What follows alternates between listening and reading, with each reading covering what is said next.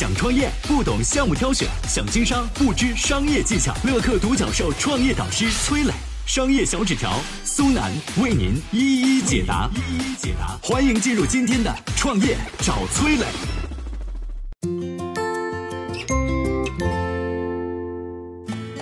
为何互联网巨头春节期间偏爱在自家平台上狂撒红包？二零二零年春节，抖音、快手大战战况如何呢？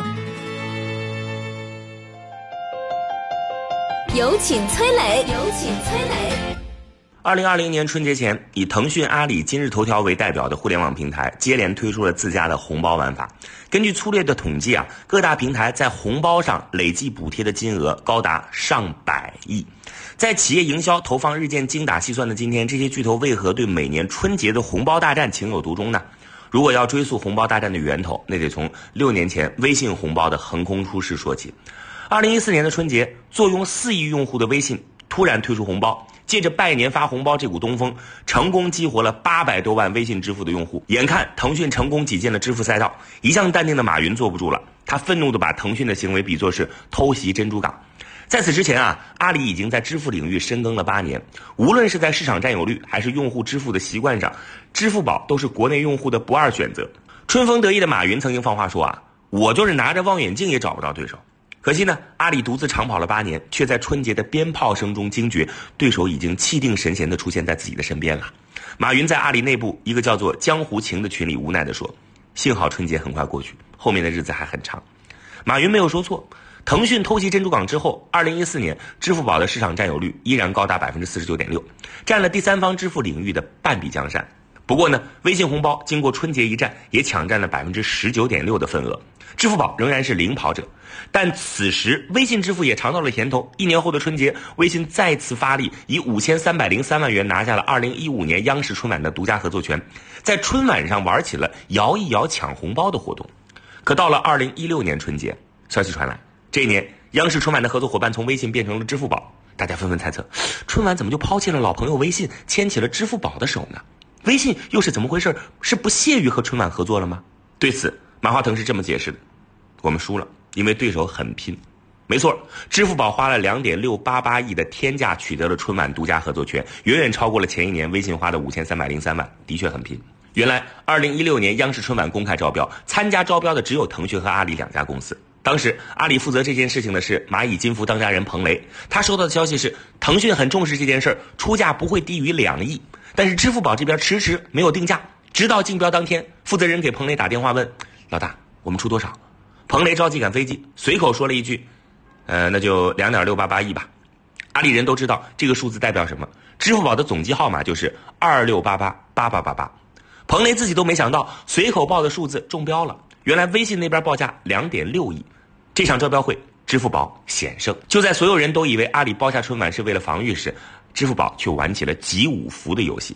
游戏规则是加十位支付宝好友可以获得三张福卡。人们这才恍然大悟啊！你切我的支付，我包抄你的社交，阿里这是在反击呀！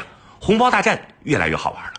就在大家都在期待二零一七年春晚，腾讯、阿里又会玩出什么花样的时候，他们却双双退出了春晚的舞台。有人认为啊，腾讯、阿里早已借助春晚这个足够下沉的渠道，收获了一批四五线城市的用户。对于他们来说，接下来要做的是留住这些用户，而不是继续收割。作为下沉市场最大的流量池，春晚送走了腾讯、阿里，又迎来了新的一批合作伙伴。他们又会联手演绎怎样的红包故事呢？接下来，我们有请商业小纸条。创业不懂项目挑选，想经商不知商业技巧。乐客独角兽创业导师崔磊，商业小纸条苏南为您一一解答。一一解答，欢迎进入今天的创业找崔磊。有请商业小纸条，请商业小纸条。二零一五年，微信豪掷五亿在春晚发红包，不仅开启了微信支付的崛起之路，也让春晚成了一个巨型的角力场。人人都想复制这种成功，但截止到二零一九年春节，春晚的独家合作对象也仅仅是在 BAT 三大巨头之间流转。作为春节期间的流量高地，春晚的独家合作名额争夺俨然成了一场豪门游戏。据说，仅仅是春晚开场前的广告价格都不低于四千万，再加上一些打包资源，最终价格会过亿。因此，在过去的五年中，只有顶级的互联网厂商才能拿得到春晚的独家合作权，而且每年的竞争都异常激烈。但即便价格这么高，还是有不少公司跃跃欲试，快手就是其中一个。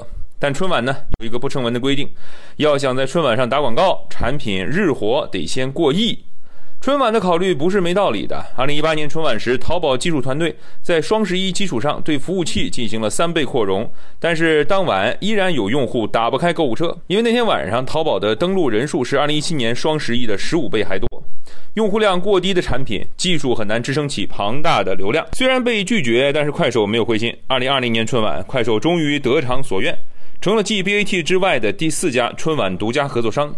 快手发出的十亿红包打破了此前央视春晚的最高纪录。作为回报，快手也收获了破纪录的六百三十九亿次互动总量。在用户的眼中啊，快手好像一直是一家很佛系的公司。它为什么非要上春晚呢？之前快手连市场部都没有，也没有做过运营推广。但是在二零一七年时，快手注册用户达到了四亿。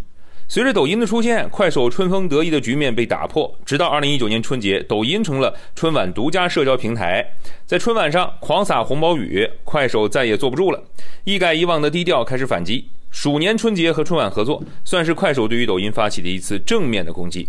如果说两年前的抖音就是进攻者的话，那么二零二零年春节，抖音则成了防御者。快手上春晚，抖音就加大了和各大卫视的合作。快手发十亿红包，抖音就狂撒二十亿狙击。在春节电影退档时，抖音斥六点三亿巨资买下了《囧妈》的版权，一时间，抖音请全国人民免费看《囧妈》的话题上了热搜。这些都是抖音对于快手的拦截举措。但万万没想到的是，所有的春节营销动作都比不上这次疫情所引发的关注热度。灾难面前，互联网公司平日里宣扬的科技向善得到了最好的发挥，各大平台纷纷捐款捐物。快手在平台上设置红包提现页面，用户可以选择不领取红包，由快手捐赠给武汉。但同时，快手也还会额外再捐百分之十。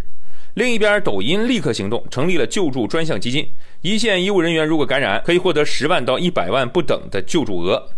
也许这场突如其来的疫情让互联网公司们策划好的春节营销计划泡了汤，但在特殊时期，各大公司对抗疫情上面做的努力才是最有力的春节营销。